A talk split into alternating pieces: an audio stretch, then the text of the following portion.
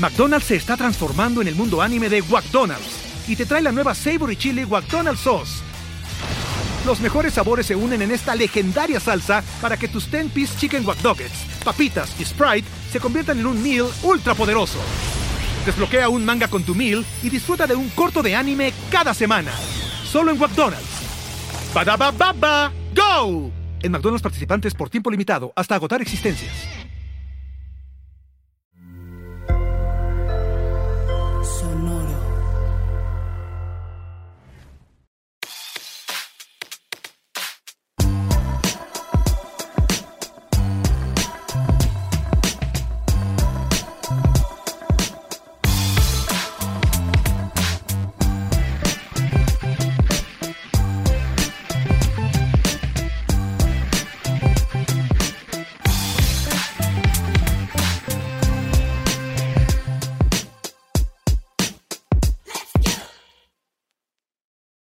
Tal? Bienvenidos a este B-side, este episodio extra especial de Músicos de Sillón. Eh, yo estoy aquí, como siempre, con mi coanfitrión Manuel Sáenz. ¿Cómo estás, Manuel? ¿Qué onda? Todo bien, todo bien acá desde la nublada Ciudad de México, pero aquí andamos. Y también hoy tenemos a una invitada que este, nos viene a platicar de, un proyecto nuevo que también es parte de aquí de Sonoro. Vamos a hablar un poquito de, de música latina. Estamos con Ligia Villalobos. ¿Cómo estás? Hola, ¿cómo están? Mucho gusto. Y gracias por tenerme en su programa, en su podcast.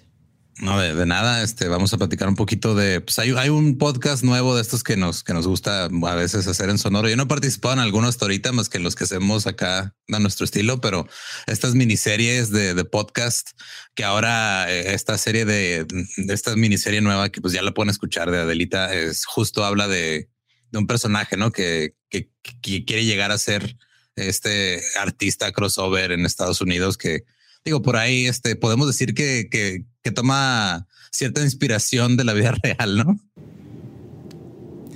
Sí, completamente. O sea, hasta le dicen el modern day Selena. No, ese es el nombre que le han dado. Ella ha sido artista de el, personaje en el podcast que se llama Delita. Ha sido una estrella de Tejana Music por 15 años. Entonces siempre la han conocido el público como el modern day Selena, ¿no? Selena 2.0. Entonces, este, sí, definitivamente. Lo, lo, diferente del podcast es de que ella, Selena quería ser un tejano, ah, una, una cantante de tejano, ¿no? Pero como ustedes van viendo en la historia de Adelita, esa era el sueño de su mamá no era el sueño de ella. Entonces, aunque a ella le gusta cantar Tejano y está muy agradecida de todo lo que le ha dado Tejano, la música de Tejano y lo que ha podido hacer por 15 años, realmente esa no fue una decisión que ella tomó. Fue una decisión que su madre tomó por ella, ¿no? Sí, no, como este, ah, entonces la historia realmente Hollywood moms, ¿no? Estas, estas Hollywood moms, estas este stage moms que quieren, que tienen este sueño frustrado y se lo quieren pasar a los hijos que se ve tanto en el, porque es curioso, digo, algo que pasa mucho a veces, este, digo, tanto Manuel como yo, Meni, yo somos de la frontera, estamos en, en frontera con Texas. Yo me acuerdo cuando era, era niño, este, eh, cuando pasó lo de la muerte de Selena, bueno, desde su éxito hasta su muerte, el impacto que tuvo en todos lados fue muy grande pero específicamente estar cerca de Texas eh, tiene como que un eh, algo muy como que no sé, o sea, todavía no, estamos más conectados a eso. Pues. ¿no? Sí. estamos muy, muy cerca. De hecho, tengo una, la hija de mi prima que vive en El Paso y es El Paso, Texas también, que ahorita ya tiene 13, 14 años, que hace unos años le dijo a mamá, ¿sabes qué? De regalo de cumpleaños llévame a Corpus Christi, quiero conocer el lugar donde, donde estaba Selena. Y fueron al museo y todo, y como que de, esta, de, dónde surge o cómo surge la idea de contar este tipo de historia a través del formato de podcast? Porque es una historia que, está muy, a lo mejor hemos visto algo así ya en, algunas series o películas, pero rara vez enfocado a, o con influencia de música latina o tejana. ¿Cuál fue la, la idea de, de hacer esto en este formato? Mira, para mí realmente la historia no era hacer un podcast de música tejana. Eso no fue quería, quería comenzar con la música tejana, pero luego eh, poder expand, ¿no? la música que se iba a oír en el podcast. porque una de las cosas que me pasó a mí cuando yo me vine a, a vivir a este país es de que yo, yo llegué a este país cuando tenía 11 años, pero yo no llegué a Texas, yo no llegué a California, yo no llegué a Arizona, yo llegué a Utah. Ok. en- entonces, rodeada en de mormones. Exacto, y toda mi familia era mormona. Entonces Ok. era mormona en México y era mormona cuando estábamos en, en, en, Pero tú eres- tú eres de en, uh, Chihuahua, ¿no? Yo nací en Chihuahua, sí, pero me crié como niña en la Ciudad de México con mi padre. Y luego mi mamá, cuando ella se vino a vivir a los Estados Unidos, con que le dieron un trabajo con la, la iglesia mormona de hacer traducciones para ellos, entonces nos vivimos a vivir aquí con ella, pero yo me crié con mi padre. Pero lo que pasó es cuando yo llegué a Utah, yo era la única latina en mi junior high. Que te mandaron al Yo creo, Estados Unidos. Sí, exacto. Entonces yo eh, tenía que aprender inglés, pero lo estaba aprendiendo con dos vietnamíes, dos niñas de Vietnam y un niño de Camboya. No eran con latinos. Entonces, eh, y entonces, y, yo hasta, yo, yo toqué el piano desde que tenía seis años, ¿no? Mi- mis, mis padres me pusieron en, en música de, de piano. Cuando llegué a junior high, o lo que le dicen middle school, aquí también, eh, eh, me metí a la banda eh, la, la orquesta y empecé a también aprender a tocar la flauta. Pero cuando tú vives en Utah, ¿ok? Y tú eres la única latina, todos tus amigos, la música realmente que tú estás escuchando es música completamente diferente de lo que se, se acostumbra a oír en lugares como Texas o Arizona o California o en México, ¿me entiendes? Entonces mis Sí, claro, referencias de mucho. música era James Taylor. Era Three Dog Night. Fire and Rain. Era The. Eagles. ¿Me entiendes? Era Digo, ya Rush. llegaste, llegaste de 11 años, dijiste, ¿verdad? O sea, ya, ya traías tú algo de... A los este, 11 años. De identidad musical, que tú ya conocías música de, pues de acá de la Ciudad de México, no sé, o de... Pero, Sí, pero, mínimo- mínimo pero la, que- la- la música conocía de ¿no? niña. Sí, sí, la música que conoce uno de niño que casi siempre es lo que escuchan sus papás. Sí, y mi papá, y mi papá eh, tocaba música de Brasil. porque le fascina bossa nova, ¿me entiendes?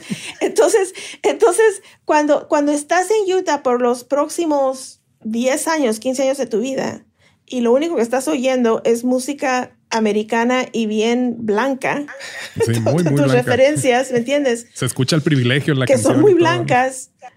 Sí, como que yo tuve un, un rebirth de música latina después de mi vida, ¿no? Mucho, mucho más después cuando, regre cuando llegué a Los Ángeles y empecé a, a ver qué, qué es exactamente la música mexicana. Entonces, o la música latina. ¿Qué, qué canción Entonces, te parte acuerdas? de la que fue razón por la cual- te- Perdón. O sea, la, la- con, con la que tuviste este renacimiento, ¿qué canción fue la, la que te acuerdas? ¿Alguna canción, algún artista Ajá. que te hayas dicho? Cuando, cuando, bueno, de, de niña, la- de niña te voy a decir la que me acuerdo muy, muy bien, y eso te va a decir qué qué tantos años tiene, pero había una canción de Mocedades Ok. que iba, tómame o déjame, Sí, claro. pero no me pidas que te crea más. Yo no sé qué diablos estaba haciendo a los 10 años cantando una canción de una persona que estaba teniendo otros amores, ¿me entiendes? Pero esa era mi referencia de la música latina. Eran mocedades que ni siquiera eran latinos, eran de España. Sí, era en español. mocedades, pero, pero Rocío Durcal, que mi mamá le fascinía, Rocío Durcal le, fascin- le fascinía, la- le Fascinaba. fas- fas- Fascinaba. fascinaba, fascinaba, eh, Juan Gabriel, ese- eso es, eso yo tenía un poquito de lo que yo tenía, de, de- de lo que yo quería ver. Pero cuando, cuando yo me fui de Utah a Los Ángeles, empecé a conocer otro tipo de música. Una de esa música era tejano, que yo nunca había, había hablado de, o había oído De tejano, tejano, claro, music, ajá. ¿no? Para nada.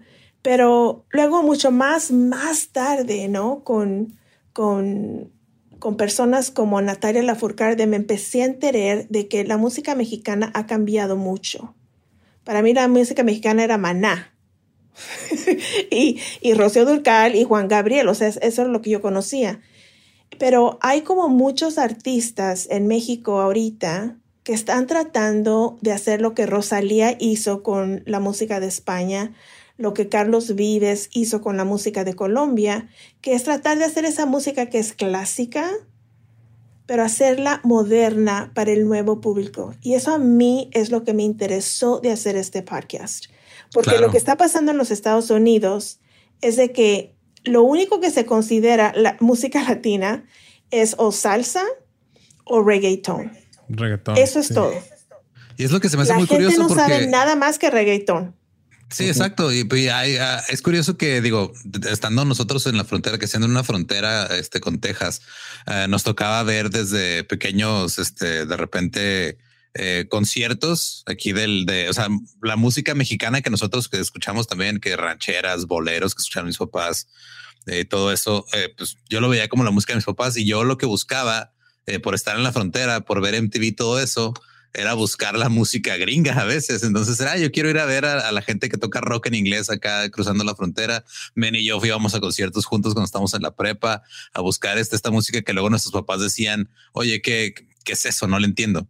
Y ahora, este, por ejemplo, hay, artistas como hay un, un artista que, que, también nos gusta mucho que se llama, es una banda que se llama Daniel Me Estás Matando, que ellos tocan música de bolero, que es música muy clásica mexicana, pero le están dando uh -huh. como que este tinte moderno que está muy padre porque o sea, aparte de que la música es buena y te, y, y te, atrapa y está pegajosa y te gustan las canciones, también te das cuenta que a veces como que ignoras lo que ha pasado en la historia de la música de tu país o no le has puesto atención o nomás como que lo demeritas así meses, no así como que ah, es lo de mis papás, esto qué. Y luego ya te lo presentan y te dicen, oye, no, eso está chido. Lo que ha hecho Rosalía, lo que ha hecho Zetangana también con la música española, todo eso está, está muy chido y está padre que ese es el enfoque. Y también lo que me llama la atención es eso de que de que decías, ¿no? De que la, en realidad el sueño era de la mamá. Porque he escuchado muchas veces. Exacto, exacto. Para ella, esa, el tejano es lo que ella quería hacer, es lo que quería cantar. Pero la, la hija, con una vida muy diferente, ¿no? Y una niña que es mucho más, o sea, 15 años mayor que su madre, ella quiere experimentar y quiere tratar de hacer otras cosas y quiere aprender. Entonces, aunque la historia realmente es de una persona que quiere hacer crossover, como pop crossover Latin music, ustedes van a ver con episodios cuando continúan cómo, el, cómo eso también va a cambiar para ella. Cuando se empieza a enterar y se empieza de acordar de las canciones que le gustaba escribir, las canciones que le gustaba oír de niña. McDonald's se está transformando en el mundo anime de McDonald's y te trae la nueva Savory Chili McDonald's Sauce. Los mejores sabores se unen en esta legendaria salsa para que tus 10-piece chicken wack papitas y Sprite se conviertan en un meal ultra poderoso. Desbloquea un manga con tu meal y disfruta de un corto de anime cada semana. Solo en McDonald's. ¡Badaba baba! ¡Go! En McDonald's participantes por tiempo limitado hasta agotar existencias y como que ella tiene otro nacimiento de qué significa ser mexicana y no tejana. ¿Entiendes? Sí, porque es diferente, ¿no? O sea, es como darte cuenta de que eres una amalgama, una mezcla de todo esto que vas de, detrás. Yo me acuerdo mucho de niño, mi mamá tiene, tenía un, un, disco de Linda Ronstadt que se llama Canciones de mi padre. Entonces, Linda Ronstadt sí, era esta cantante no? este, americana que su papá este, era mexicano y ella realmente no sabía sí. español pero sacó un disco en español uh -huh. este, con mariachi que se aprendió fonéticamente, justo porque ella estaba buscando eso también de, oye, o sea, pues esta, esta música también es parte de, de mí, parte de quién soy, y no le he puesto atención. Entonces, como que esta constante eh, eh, reevaluación de quién eres en tu arte está chida. No sé, este, ¿hay alguna que tú escucharas o que tus papás escucharan, Manny, acá de, de, de, chavito que tú dijeras, ay, eso no me gusta y ahora lo escuchas y te da nostalgia? Güey? Pues digo, curiosamente también era, a mi papá le gustaba escuchar mucha música americana. O sea, mi papá también se crió en, en, Delicias, Chihuahua, pero pues llegaban muchos viniles de, de, Estados Unidos.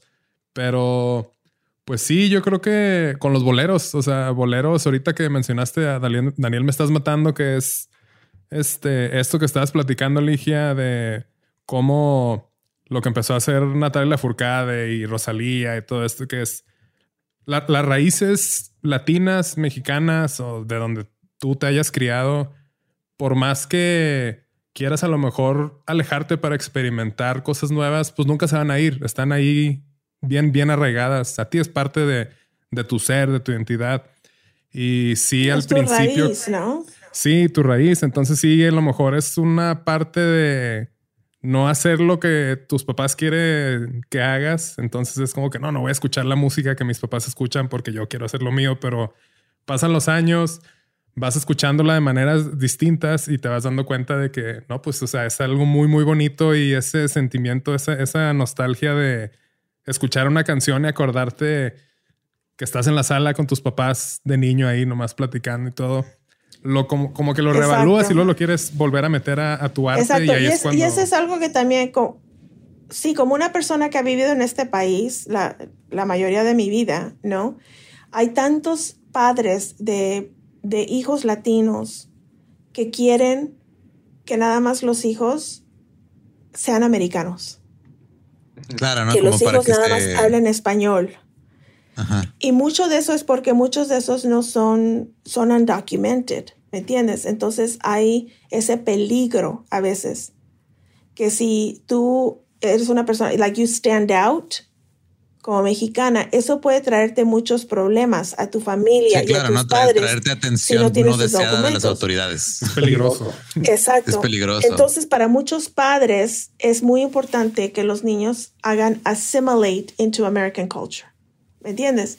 Entonces, por eso se ha perdido mucho del valor de nuestro idioma, mucho del valor de nuestra música, de nuestros autores, de nuestro lenguaje, ¿me entiendes? Todo eso que ha sido como que, como un trauma de, de ser un inmigrante en este país.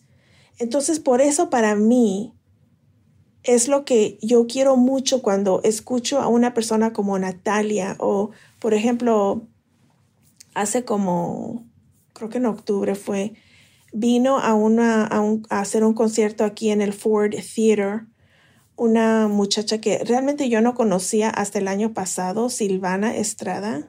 Uy, Silvana Estrada es una gran artista. Me mató, o sea, me mató esa niña que digo yo, wow, esta niña tiene que 20 años, 21 años, está chica. está muy joven, ajá. Se acaba de ganar un y premio. la música que está haciendo.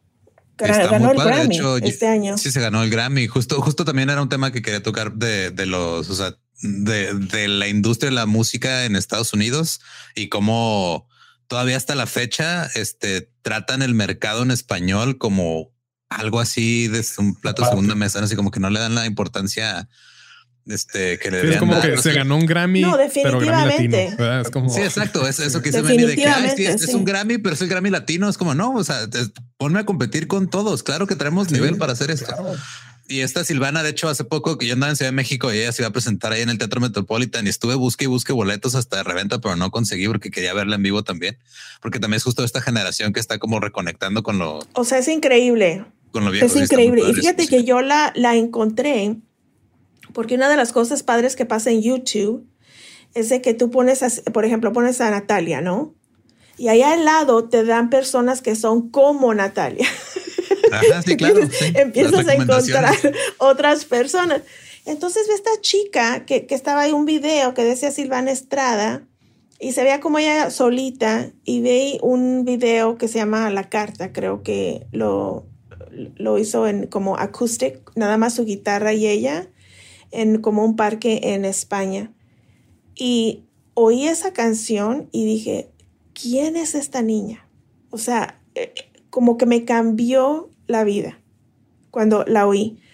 Porque lo importante de Silvana para mí es de que es la nueva generación de mexicanas que están encontrando el valor en nuestra música tradicional, pero lo está haciendo a su manera. ¿Entiendes? Y eso para mí como inmigrante, como latina, como una persona que es un storyteller y que está tratando de que el resto del mundo aprecie nuestras historias y nuestro lenguaje y nuestra música al mismo nivel de que les gusta BTS. claro. y es que si pasa. eso. Eh, eh. Hay un fenómeno que es yo no por eso que yo quería hacer este, esto. Sí, es claro, son unas historias y a lo que me refiero que a veces el, mercado, o sea, la industria musical no nos toma tanto en cuenta, sobre todo del, lado eh, de allá en Estados Unidos. Es de que ya, ah, yo me acuerdo que una amiga de mamá por un tiempo se fue a vivir a, Kansas City, también fue a trabajar, este, fue también de indocumentada, no tenía papeles y todo, pero ella le platicaba de mamá de que de repente este, anunciaban, oye, hay, hay este, noche de fiesta mexicana, llevaban una banda o un mariachi o algo, a, lo ir literal rentaban un salón que parecía bodega, que no tenía más que baños y ya. Y decía, o sea, si querías conocer a todos los latinos o todos los mexicanos que vivían en Kansas, nada más tenías que ir a ese lugar.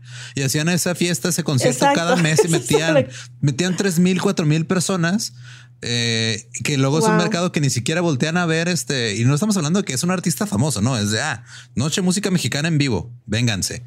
Y de repente pasa mucho eso de que dicen, ay, no, o como que como no entienden el idioma, muchas veces los que los ejecutivos que están hasta arriba, que supongo que te ha tocado lidiar con eso en tus otros trabajos que has tenido antes de, hacer este podcast, este que, como no entienden el idioma, dicen, ah, si no lo entiendo, no vale, no?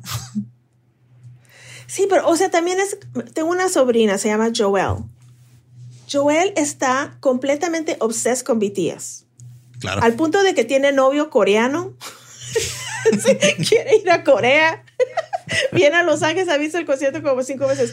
Y digo yo, ¿cómo es posible que mi sobrina sabe más de BTS de música mexicana? De música latina, ¿no? Entonces espero que hasta para ella esto sea una introducción que no ha tenido ella de qué significa hacer eso. Y no nada más es música mexicana. Mira, por ejemplo, para mí me fascina Nela de Venezuela. Se me hace ella una persona increíble, ¿no? Me gusta mucho también Nati Peluso y lo que está haciendo Nati Peluso. Nati Peluso, digo, ¿cómo esta Argentina está haciendo salsa? Pero también está haciendo hip hop. o sea, está loca completamente pero es una, es una tipa de estrella que realmente de Argentina no se conoce realmente que una persona de Argentina está haciendo salsa, ¿no? O que está haciendo hip hop. Entonces, eso realmente era la inspiración, ¿no? No era Tejano Music. Tejano Music es la entrada a la historia. Sí, no, es, el gateway drug. Y ya después de que tenemos Tejano, realmente está, quiero que sepan otra música, norteño, eh, pop, reggaeton, o sea, hay tanta música y de en esta historia ella empieza como reclaim su cultura mexicana también. Claro, se te reconecta. Sí, es que luego también está esa parte como, como muy única de, o sea, muchos artistas lo, lo han hecho, ¿no? Como que descubren o redescubren sus raíces y las cosas que les gustan y luego dices, ah, no, pues yo tengo este, este background, ¿no? De que, por ejemplo, no soy, soy de Argentina, soy de Venezuela, soy de Colombia, de México, donde sea. O como tú estás haciendo este Linda Ronstadt. Sí, exacto. O sea, y me gusta el hip hop, me gusta el rock, me gusta eso. Entonces yo le voy a meter mi cultura a este género y creas algo nuevo. Exacto. La otra persona que también se me hizo muy interesante que el año pasado, Cristina Aguilera. Cristina Aguilera ha estado haciendo pop toda su carrera y el año pasado hizo una música de pura canciones en español, ¿no? Entonces eso, eso es importante y, pues espero que... También creo que, o sea, hacen falta más historias como Adelita, este, porque a veces el, los medios están tan saturados de BTS y de lo que se supone que debe de estar escuchando. Y de Bad Bunny. De Bad Bunny, que, a la gente, o sea, las nuevas generaciones. Y a mí me gusta Bad Bunny. Sí, a mí también, pero digo, a las nuevas generaciones ni oportunidad les dan de saber. Es puro Bad Bunny. Sí, que no, les dan ni oportunidad de, ver qué más hay. O sea, entonces sale una Natalia Furcada, sale una historia como Adelita y todo. es de que, ay, no, no sabía que se podía hacer eso con la música que escuchaban mis papás o mis abuelos. Entonces es de que, pues claro, es buena música. Hay que modernizarla para que conecte con la generación de ahorita, porque pues las canciones, las letras de lo que dicen todas estas músicas ya este, viejitas, pues a lo mejor es lo que no conecta, pero ya cuando le pones algo que sí te llega, ahora. es de que, ah, mira, está padre, claro que está bueno. Sí. claro, porque digo, si usamos. ¿Sabes la otra canción que me acuerdo de mi niñez? ¿Cuál? Eh, la otra canción que me acuerdo, se van a reír, pero había una canción que se llamaba Mi Viejo. Ah, sí, es un buen tipo, mi viejo. Es un buen tipo, mi viejo. Yo ni siquiera sé quién la cantaba, pero híjole, esa es una canción de mi niñez. También el Puma. ¿Se acuerdan del Puma? Sí, sí. Claro, de las manos.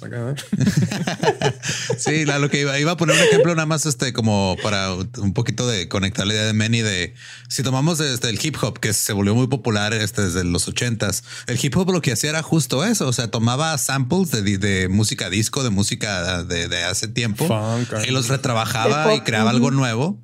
Y eso también es lo que están haciendo muchos artistas, justo lo que está, lo que hace Rosalía, lo que hace Zetangana que platicamos hace rato, que toman este elementos de música española que tal vez su, audiencia diría, ay, esto que esto era la música de mis abuelos. Y te dice, no, mira, escúchala, está chida, te va a gustar, te la voy a presentar de una manera que hace decir, ah, esta también es mi música, no nada más es la música de mis abuelos. es buena música en general.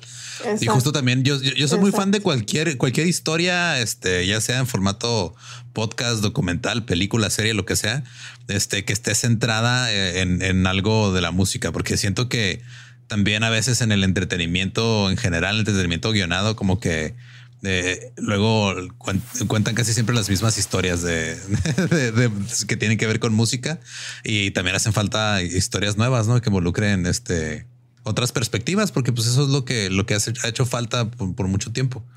Y está, está, o sea, la verdad. Ahora, Eduardo, que, que haya gente como tú trabajando allá haciendo ese tipo de cosas. Sí, a ver, Eduardo, yo quiero saber para que me eduques, ¿se dice eduques? Educate me. Sí. Ajá. Eduques. Eh, ¿Cuál es tu artista favorito ahorita latino? ¿Cuál es tu artista favorito latino? Mi artista favorito latino ahorita, este, creo que el que, el que más los que más he estado escuchando últimamente ha sido Daniel Me Estás Matando y Natalia Lafourcade. Natalia sí es, yo creo, mi top de los últimos 5 o 10 años, este, artista latino. ¿Y Manuel para ti? Bad Bunny. No, Bad Bunny. Después de todo eso. No, no, no. Este. Daniel, me estás matando mucho. Este también, este, ahorita mencionaste Nati Peluso. Para mí es una mega estrella latina que justo lo que decías, su disco es como un playlist, como una estación de radio de que estás escuchando una canción hip hopera así súper old school, este, West Coast, y luego una salsa y luego un como RB y luego un reggaetón, pero de una manera diferente que no te lo esperas. Es de que hasta el reggaetón puede ser bueno, o sea, no todo tiene que ser lo mismo. Y sí, yo creo que pues y sí, digo, Natalia Furcade ya por default lo traemos en el corazón acá. No, honesto, yo voy a ser honesto. O sea, cuando la primera vez que vi a Natalia Furcade, yo la conocí una vez en un concierto que hubo aquí en Juárez y ella le estaba abriendo el concierto a una banda de rock de Monterrey que se llama Panda. Entonces un amigo me dijo, oye, mi hermana quiere ir al concierto de Panda, pero como ella tiene apenas 13 años, mi papá me dijo, no, o sea, no la voy a dejar ir sola, llévala tú. Y este, y mi amigo dijo, sí, pero yo no quiero solo tampoco, entonces dame para comprar el boleto a, Eduardo que vaya conmigo. Y fuimos. Y ahí fue la primera vez que vi a Natalia Furcade en vivo. Yo la había escuchado en el radio y no me había llamado tanto la atención. Pero ya cuando vi el performance en vivo, estamos hablando de cuando apenas estaba empezando los primeros dos, tres discos este me cambió la perspectiva de cómo, cómo recibí yo su música, porque ya viendo en vivo, yo creía... un artista completamente diferente la que escuchaste a la que está ahorita. O sea, sí, exacto. Era muy diferente porque ya, o sea, ahí, me di cuenta que los primeros discos como que la querían encasillar en tú eres una cantante pop y te vas a ver igual que esas. Y fue como que me tocó la era en la que estaba empezando a irse por el lado que quería ella experimentar y fue de, ah, ok, o sea, como que también a veces eso pasa en la industria. Las disqueras llegan y te dicen esto es mejor para ti y resulta que no. Trató varias cosas y luego entró, entró, sí. Porque justo estaba escuchando este un, podcast de, de, otra de, de, Radio Lab, una serie de Radio Lab sobre la historia de, un este una persona que se llama Harry Pace. Harry Pace fue el que abrió la primera disquera afroamericana en Estados Unidos. Y lo que pasó en, su momento cuando él abrió, pues era todavía, este, eran los 40, me parece. Era, fue, fue muy, muy, muy temprano en, la industria de la música. Y era música que él decía, no, o sea, tenemos que presentar esta música a las masas, a, artistas afroamericanos. Y las otras disqueras literal quisieron bombardearle la fábrica de discos porque ellos no querían que los negros tuvieran este su como que su mercado. Y luego cuando se dieron cuenta de lo que estaba vendiendo, empezaron a ellos a hacer sus propios sellos discográficos afroamericanos y empezaron a robarle a los artistas. Y curiosamente siento que eso está pasando en los últimos 10, 15 años en Estados Unidos, de que ya se están dando cuenta que este, la, audiencia latina tiene, son muchos y tienen bastante dinero. Y ahora sí ya le están poniendo más atención a, los artistas que llegan a, niveles, este, o sea, ahorita creo que, creo yo sin temor a equivocarme que los artistas más exitosos ahorita eh, a nivel mundial son Bad Bunny y Taylor Swift. Sí, pero justo lo que, lo que dices ahorita. estaba viendo vi, vi un como, eh, no sé, estoy tratando de encontrarlo ahorita, pero había como un, un este, artículo que decía de seis of the top ten Spotify songs on, on Spotify right now son latinos. Español, ¿Sí? Y me imagino que cinco de los seis es Bad Bunny. sí, probablemente. estoy segura. Pero sí, pero ¿sabes también que me fascina? No sé si ustedes lo conocen, pero hay un muchacho de Tijuana, se llama Ed Maverick es, de, de hecho, es de aquí del estado. Es de Chihuahua también. No es de Tijuana, es de, de Chihuahua. Es de Chihuahua, sí. De Ese, ese muchacho también, qué increíble, ¿eh? El talento de ese muchacho se me hace increíble. Que también lo, cuando estaba haciendo el research y todo eso, lo encontré en YouTube con un concierto que él hizo una, como un ballad.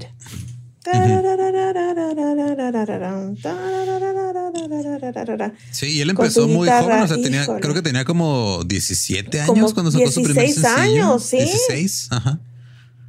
Sí, algo así. Y dije, wow, eh, yo estoy ahorita, eh, estoy, este, ¿cómo se dice? Developing. ¿Cómo se dice eso en español? Pero estoy, estoy desarrollando una historia que es como un modern day retelling de Don Quijote de la Mancha. Eh, en Nueva York con un Don Quijote como de 30 años y un Sancho Panza como de 25 años. Y cuando estaba haciendo el research para eso, encontré a, a este niño, el Maverick, porque el Maverick para mí es mi Sancho. Ok. Su look, con la guitarra, ¿cómo es eso? O sea, es, es lo que... Sí, Maverick para mí es él es, eh, sí hubo como una oleada más o menos en esa época que era Ed Maverick, este Dromedarios Mágicos, que también más o menos son de una ciudad ahí cerca, el David Aguilar, eh, que era como más, tenían como que este... influencia de trova, ¿no? Sí, influencia como entre trova y folk, pero lo hicieron como que su propia ah. cosa. Que es justo lo que, ¿Cómo se llama para... ¿Cómo se llaman ellos? Hay uno que se llama David Aguilar y hay otro que se llama Dromedarios Mágicos. Si, si te lo paso acá por el chat porque está medio. Qué, nombre interesante, oye. Sí. sí, y ellos, ellos empezaron y, también. Y luego ustedes dijeron, ustedes dijeron que les gustaba Natalia y luego dijeron un grupo. ¿A ti me estás matando? Daniel. Daniel, me estás matando. ¿Me estás matando? ¿También? ¿También me estás matando? No, Daniel, you're killing me. Daniel, me estás matando. Oh, Daniel, Daniel, you're killing me. Ah, ok, voy a tener. sí, búscanos, está muy padre. Un nombre muy bizarro, pero la música está muy bonita. Sí, nuestro plan es irlo a ver este, al Auditorio Nacional en noviembre. ¿es, noviembre, sí. Sí, no, no compro los boletos, pero hay que ver eso. Ni yo, hay que comprarlos ahorita. Ahorita los compramos, dije. sí, de hecho. Qué bueno, este, qué bueno o sea, eh, ya, como para ir cerrando, o sea, digo, hablamos tanto de un poquito de lo que trata el podcast como de nuestras experiencias, ¿no? De, tú estando allá desde allá, este, desde niña, nosotros viviendo cerca en la frontera, eh, teniendo este... yo tengo una hija que vive eh, en Estados Unidos, vive en El Paso, Texas, con su mamá aquí cruzando la frontera. Ella está empezando a tomar clases de guitarra ahorita a sus 12 años.